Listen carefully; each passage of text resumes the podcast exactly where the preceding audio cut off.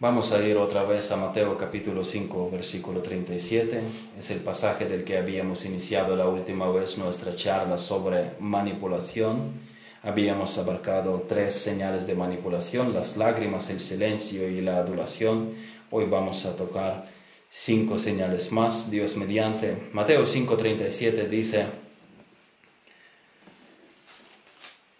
Pero sea vuestro hablar sí, sí, no, no, porque lo que es más de esto de mal procede. Nuestro hablar debe ser recto, sin artimañas, sin tácticas manipulativas. A la gente no le gusta hablar de manipulación, porque esto te puede llevar a que se estropeen las relaciones. Pero yo creo que tenemos que hablar de manipulación, porque esto nos lleva a la limpieza. Así que vamos a empezar Vamos a seguir con este tema. La siguiente señal de manipulación es hacerse la víctima. Los manipuladores juegan a la víctima, siempre todo se retorna a ellos. Ellos intentan minimizar todo, todo lo demás. Intentan minimizar a todos los demás y todo se trata acerca de ellos. Miren otro, miren un ejemplo de manipulación de, del juego de víctimas en jueces capítulo 16 versículo 15, nuevamente Dalila, hablando con Sansón, dice, y ella le dijo, ¿cómo dices yo te amo cuando tu corazón no está conmigo? Ya me has engañado tres veces y no me has descubierto aún en qué consiste tu gran fuerza. ¿Quién es la víctima? Ella, tú no me amas. Da igual que pueden venir enemigos, pueden atarte, pueden llevarte, escarnecer, posiblemente matar, me da igual esto. Yo quiero que tú me des lo que yo demando. Y como no me lo das, eres malo, no me amas, yo soy la víctima. Los manipuladores no tienen la capacidad de empatizar con otras personas, de pensar en su bien, para saber cómo se pueden sentir los demás simplemente no les importa. A ellos no les importa cómo se sientan los demás y no les importa lo que puedan hacerte, lo que sea necesario para conseguir lo que quieren. Porque ellos no se preocupan por ti. Ellos usan cualquier cosa para victimizarse a sí mismos. Su pobre infancia, su enfermedad, los abusos en el pasado y así sucesivamente. Pues estas cosas han tenido lamentablemente lugar en tu vida, sí, pero sabes que si eres salvo, si conoces a Jesucristo, se supone que ya no debes vivir así, con las viejas ataduras. No es que desaparezca la enfermedad, pero si crees que eso hace que con más facilidad caigas en ciertos pecados, trabaja más en este área, pon más esfuerzo. Y si has caído en el pecado, ven primero o primera y reconócelo cuando te recompongas. Di honestamente, actué mal en impulsividad, perdonad. Somos más que vencedores, dice la Biblia. Eres una nueva criatura. Esa persona manipulada, abusada, maltratada, está muerta.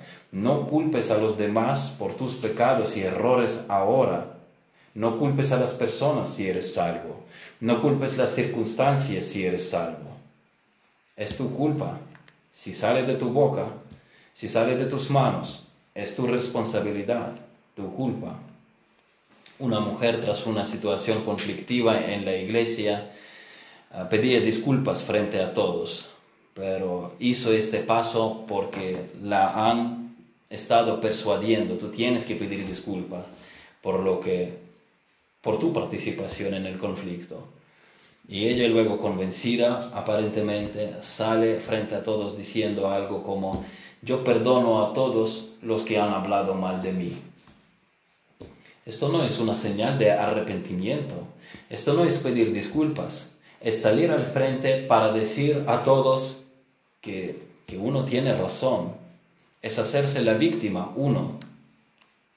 Cuando la culpa es tan clara, los manipuladores todavía están culpando a otros por sus acciones. Lo primero que dicen es que alguien más está equivocado y no reconoce que está, que está equivocado él. ¿Qué estás haciendo? Estás manipulando. Porque si eres salvo y te equivocas, no pones excusas. Tú no buscas que te den razón para salvar tu visibilidad, tu imagen, tu buena apariencia. No es que tu visibilidad no sea importante y que no sea normal para una persona procurar tener buena imagen, pero para una persona que es regenerada, más importante es tener limpia conciencia delante de Dios, es andar con integridad en lo privado. Solo di, lo siento, perdonen. No juegues a las víctimas. Tú ahora eres víctima de tus propias acciones, lo que siembras, lo estás cosechando. Puedes culpar a quien quieras, pero eres tú quien es responsable por tus actos. Y nunca, si sigues así, nunca obtendrás ninguna victoria. Vas a estar en la misma miseria y autoengaño si no admites tu culpa cuando la tienes. Es la exaltación de uno mismo. Si tienes problemas para aceptar la responsabilidad de tus acciones, vas a estar jugando a ser las víctimas, la víctima. Entonces disculparás, disculparás todas estas malas acciones porque no quieres admitir lo que has hecho.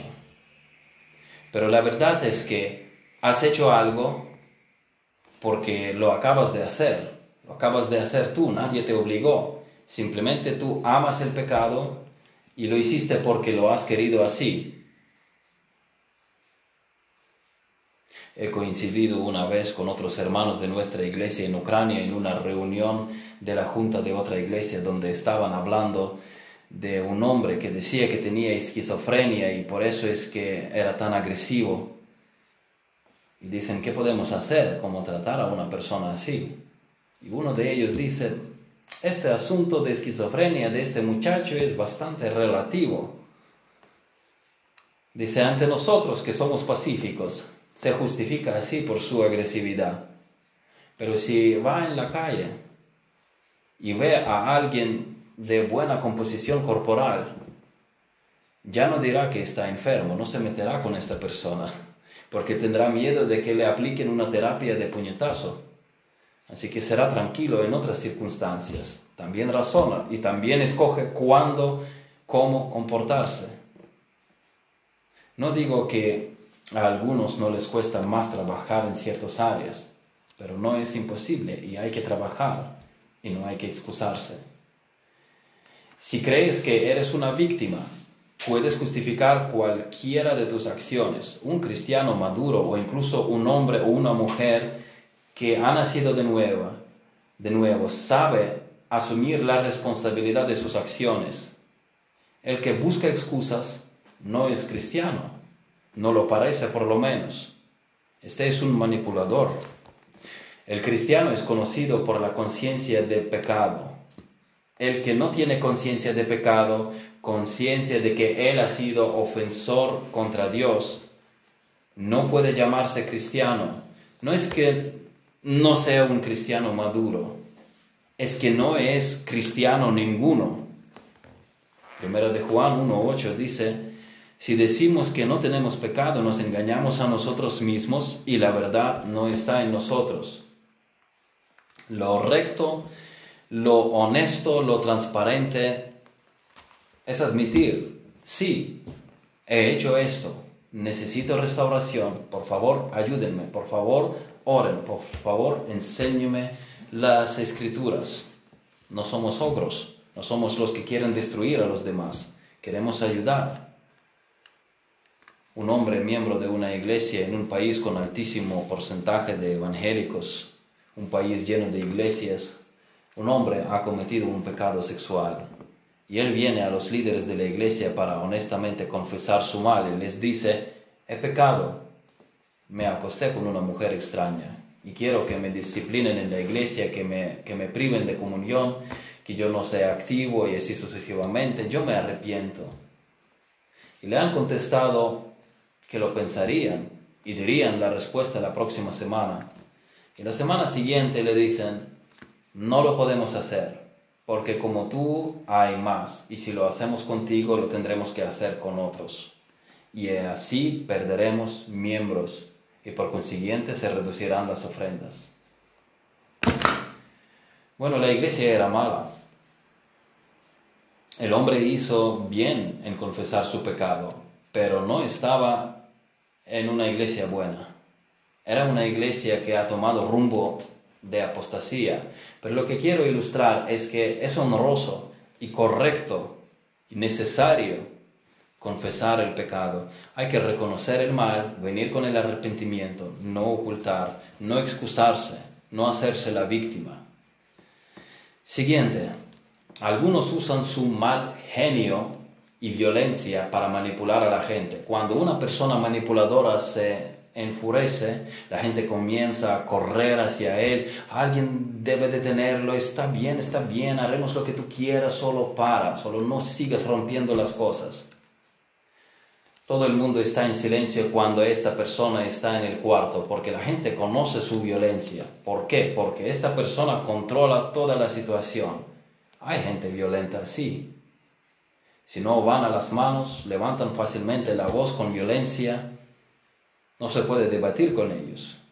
La vía en la que manipulan a otros es suprimir a otros, es hablar más alto, con más violencia, con ofensas, Quieren llevar la razón y al ver que los hechos no están de su lado, ganan la batalla como sea. Por ejemplo, diciendo, pero tú eres tonto. Y ya uno tiene miedo de hablar con ellos. No sea que le vuelvan a ofender. Estos manipuladores derraman su ira y rabia para que todos puedan ser controlados y se les pueda manipular. Muchas veces hacen todo tipo de locuras locuras como psicópatas, hasta romper cosas o autolesionarse, o por lo menos intentarlo para llamar la atención, para manipular, para que se cumpla su voluntad, para que alguien diga, paramos ya porque esta persona se va a hacer daño. Es la manera en que quieren controlar a otros. En 1 Corintios 13, versículo 5 dice, acerca del amor. No hace nada indebido, no busca lo suyo, no se irrita, no guarda rencor. El amor no hace nada indebido, no actúa impropiamente. El que ama no comete tonterías. Él piensa en otra persona antes que en sí. Él piensa en los niños para no asustarlos. Él piensa en la esposa para no hacerla sufrir ni asustarla. La mujer asimismo no manipula de esta manera ni de ninguna otra manera a su esposa, su esposo, perdón, eh, porque piensa en su bienestar, no en sus propios intereses. El amor no busca lo suyo, dice. Mi tarea como amador es hacer el bien al otro, no conseguir lo que yo quiera a toda costa. No se irrita. Si eres fácilmente irritado, ¿dónde está el amor? Tú te irritas porque te importas tú a ti mismo, porque no se cumplen tus deseos. Siguiente, los manipuladores también te harán caminar sobre cáscaras de huevo. Los americanos usan esta impresión, walking on eggshells, que usa Jason Cooley en este punto, para describir el cuidado que hay que tener en lo que decimos o hacemos para no irritar a otra persona. Hay que andar con tanta ligereza, con tanta delicadeza con ellos, porque son muy sensibles, muy, muy sensibles. Cuidado con ellos. ¿Y por qué son sensibles? Porque aman a sí mismos. Irritan fácilmente, se irritan fácilmente porque aman a sí mismos. Porque todo es acerca de ellos. Es yo, yo, yo.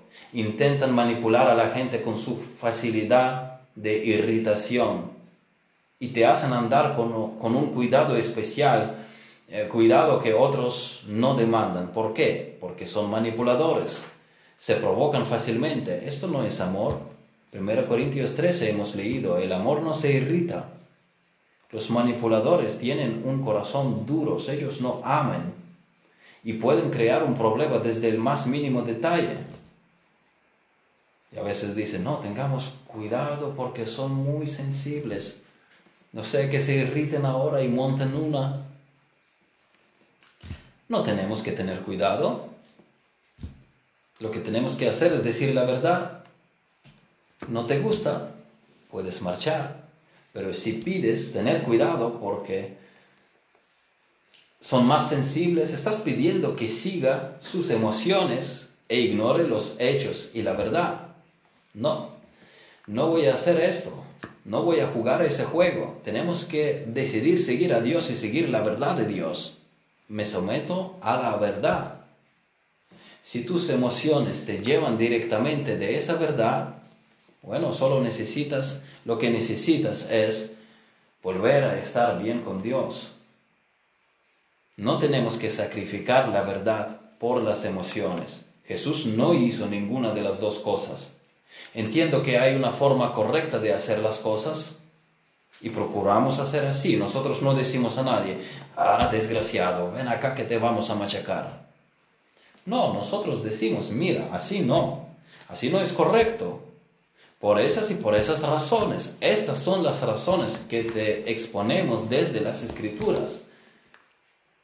Pero lo que muchas veces nos están pidiendo no es que lo hagamos de la manera correcta, sino que nos están pidiendo que no lo hagamos en absoluto, que no toquemos el tema en absoluto. Yo lo voy a repetir, lo que nos están pidiendo no es que lo hagamos correctamente, sino que que no lo hagamos en absoluto, que no toquemos el tema, que no molestemos a nadie, que no confrontemos a nadie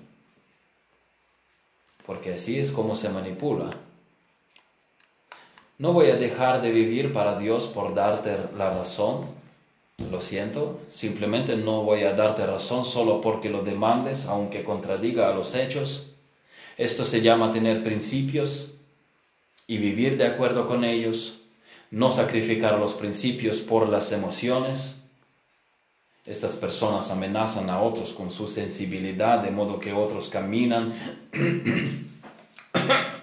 perdón, caminan, caminan como por las cáscaras de, de huevo. Los hombres y las mujeres pueden hacer eso en casa.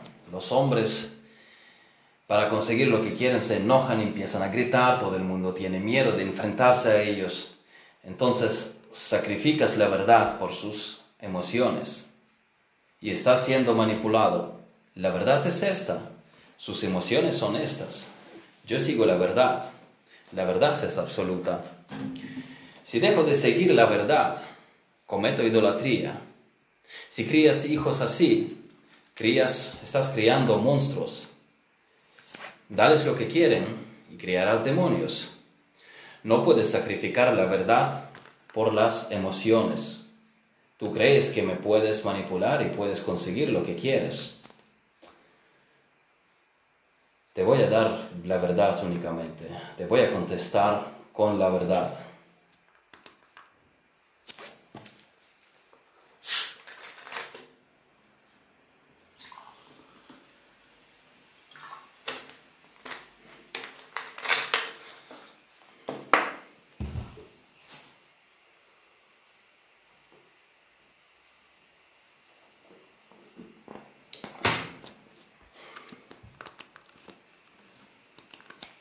tuve que parar la para, para beber.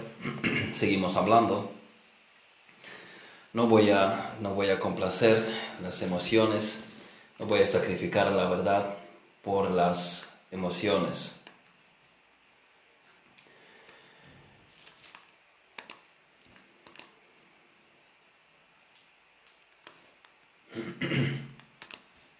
porque vivimos nuestras vidas por principios que se encuentran en la palabra de Dios, no por las emociones.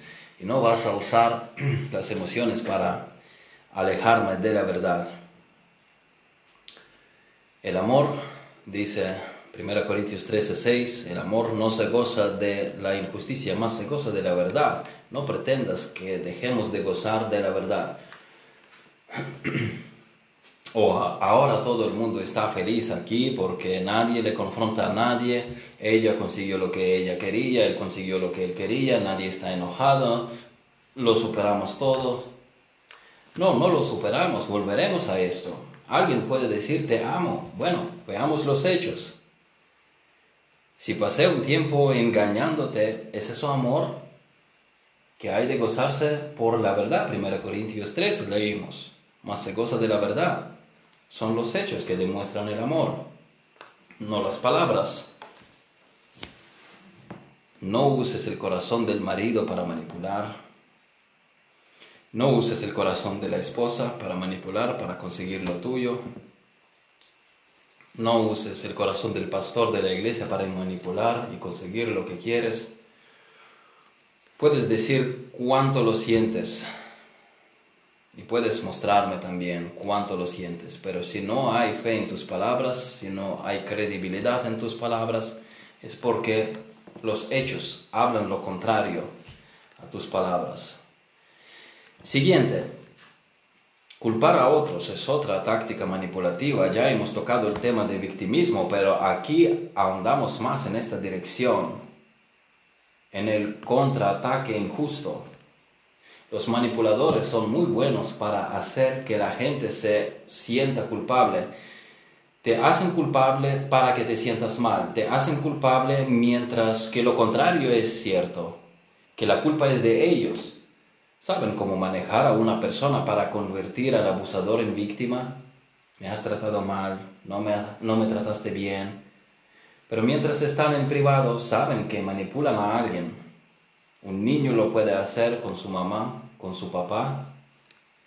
Un marido, una esposa, puede hacer con su cónyuge, no me amas, me odias. Alguien que se ha buscado problemas dice, todo el mundo aquí me odia, todos tienen la culpa. El domingo pasado hemos, hemos hablado de rendir cuentas unos a otros en la iglesia local. Si debemos rendir cuentas unos a otros, esto es amor. Amamos a la otra persona si la reprendemos. ¿Qué dice Apocalipsis 3:19? Dice, no, dice, yo reprendo y castigo a todos los que amo. Sé pues celoso y arrepiéntete. Yo reprendo y castigo a todos los que amo. Pero para un manipulador esto no es amor, esto es odio si, si se le reprende. Eso es una ofensa si lo reprendes. Eso es una injusticia. Me has herido. ¿Por qué? ¿Por qué te he herido? Muestra los hechos. Los que se habitúan a manipular de esta manera pueden culpar por todo, porque se les ayudó, porque no se les ayudó, por cualquier cosa. Personalidades excesivamente necesitadas y dependientes lo hacen. Algunas personas incluso se vuelven muy necesitadas para poder controlarte, no es porque realmente lo necesiten. Tienen una necesidad, es Cristo y es arrepentimiento, pero te hacen creer que ellos mismos son la necesidad y monopolizan tu tiempo, consumen tu energía. Si alguien tiene un problema, su problema es más grande que el tuyo y tienen que llamar tu atención de inmediato. Esto es autocomplacencia es vivir para sí mismo, es adoración a uno mismo. Pasas horas tras horas, días tras días, años tras años, con tu vida consumida en una persona. Y muchas veces todo, todo lo que quieren hacer es controlarte, no quieren ayuda, quieren controlarte o cualquier otra cosa, pero no la ayuda, especialmente no la ayuda espiritual. Y la ayuda espiritual es lo que menos quieren Oigan, la tarea del obispo en una iglesia no es ser como una ambulancia, solo responder cuando lo necesitan para hablar una vez al año, semestral, si se sienten mal emocionalmente, si quieren desahogarse. No, esta no es la tarea del pastor. El pastor es la persona que se supone que guía a la iglesia, es supervisor, eso es lo que quiere decir obispo, no es un bombero que solo aparece cuando lo llaman, pero el resto del tiempo puede ser ignorado o minimizado. Tiene que estar escondido y solamente cumplir la función de ser un coordinador de contactos que pone a las amistades juntas y que disfruten su amistad. No, el, el pastor, el pastor muestra la iniciativa, busca a los miembros, pregunta por su vida espiritual, habla con ellos desde la escritura, exhorta, corrige, cuando sea necesario, cuando se desvíen de las enseñanzas bíblicas, corrige, ¿por qué no? Es su tarea. Los manipuladores, estamos diciendo, quieren que te sientas culpable, ignoran los hechos y se concentran en las emociones. Te concentras en la angustia emocional y no en los hechos de la situación. Bueno, pero ¿cómo te has buscado este problema? Vamos a mirar, mirar todo el trayecto en detalles. ¿Cómo has llegado hasta aquí? Aquí está la solución. Está en la Biblia. No, esto no funcionará. Tiene que funcionar porque es la Biblia. No, esto no funcionará. Él simplemente no entiende. Este pastor no entiende. Creo que sí, entiendo. Creo que es tu orgullo manipulador el que no quiere recibir ayuda de este joven predicador. No soy tan joven, por cierto. Ya tengo casi 40 años. Los manipuladores ignoran los hechos y se concentran en las emociones. Puedes mostrarles la Biblia, puedes enseñarles, pero su situación siempre es más grande que la palabra de Dios, siempre es más que la Biblia. Nunca es lo mismo por lo que está pasando otra persona. Mi vida está tan endurecida, nadie lo tiene tan duro como yo. Entonces ignoran los hechos bíblicos. A propósito, aquellos que dudan de su salvación hacen exactamente lo mismo, basan todo en las emociones. Todo lo que puede hacer por ellos un predicador bíblico es llevarles a los hechos, guiarlos hacia la verdad. ¿Crees en el Señor Jesucristo? Sí. ¿Te arrepentiste? Sí. ¿Son todas las promesas de Dios? Sí, amén. Sí. Pero yo no siento esto. ¿Y eso qué importa lo que sientes? Los hechos importan. Lee primero de Juan. Ahí hay evidencias de salvación. ¿Ves los sentimientos ahí? Esos son los hechos. Pero Satanás manipula tus emociones y los sentimientos diciendo que no eres salvo, porque no lo sientas. Los manipuladores ignoran los hechos bíblicos o hacen afirmaciones hipotéticas. Pero tú básate en los hechos, en la verdad. Los manipuladores pueden arrastrar la situación hasta, hasta el enfrentamiento y una vez confrontados dicen que nadie los ama. Y cuando son confrontados, lo usan para excusarse diciendo que alguien más está enojado con ellos y otras veces manipulan diciendo yo estoy enfadado. Es que estoy enfadado y otros le siguen la jugada en lugar de investigar. Claro, si está enfadado, tuvo que ser un motivo serio, alguna injusticia han cometido contra él, por alguna razón está enfadado, pobrecito.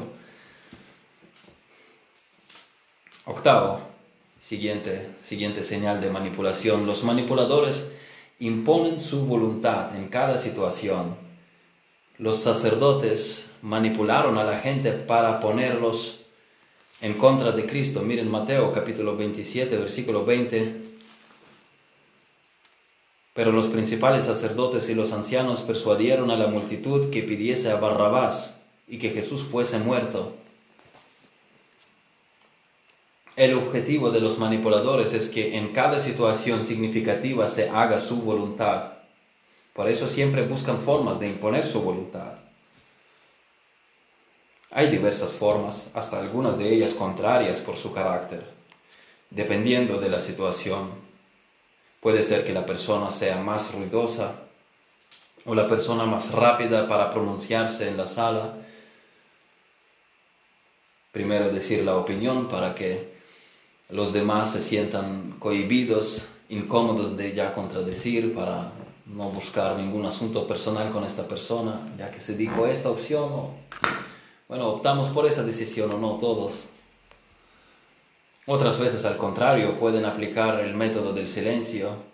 Hay muchas formas que se pueden utilizar, pero el objetivo final es siempre el mismo. Ellos tienen que instalar su voluntad. Están llenos de sí mismos. Se trata de ellos mismos. Algunos usan el método de firmeza y de adelanto para no ser confrontados. Tú les hablas y ellos te interrumpen, te adelantan y adopten una voz de firmeza, algo como, ¿y, qué fue? ¿Y qué fue lo que he dicho mal? Oye, calma, estoy a punto de explicarlo, no interrumpas, si es que quieres que lo diga. Y si tu intención no es que me, que me ceda ante tu firmeza, la cual no me afecta. Yo seguiré doblando mi línea, que no es la mía, es lo que creo que las escrituras enseñan. Yo seguiré diciendo lo mismo de antes, lo que estuve diciendo. Porque estoy convencido que esto es lo que la Biblia enseña y así es como debemos funcionar en una iglesia local. Así que esta firmeza con la que me cortas, con la que me interrumpes, no va a hacer que retroceda. Volveremos a hablar. Ok, fui interrumpido. Empiezo desde el inicio o desde el punto en que fui interrumpido y lo voy a llevar hasta el final. Pero lo que tú quieres hacer es interrumpir, ponerte firme, ser cortante para, para que los hechos no se exhiban. Tú sientes que se aproxima una confrontación, una confrontación que tiene respaldo de hechos de la verdad y no estás preparado para afrontarlo, por eso acudes a estas tácticas, por esto interrumpes, por eso te pones firme. Así solo consigues crear una imagen de ti como de una persona manipulativa que acudes a trucos en lugar de tener una conversación recta basada en los hechos, escuchar los hechos y valorarlos. Entonces, las señales de manipulación abordadas hoy son el hacerse la víctima, el uso de violencia o de mal genio, hacer que otros caminen por la cáscara de huevos, que tengan excesivamente un cuidado excesivo de ti, culpar a otros y finalmente imponer la voluntad de uno.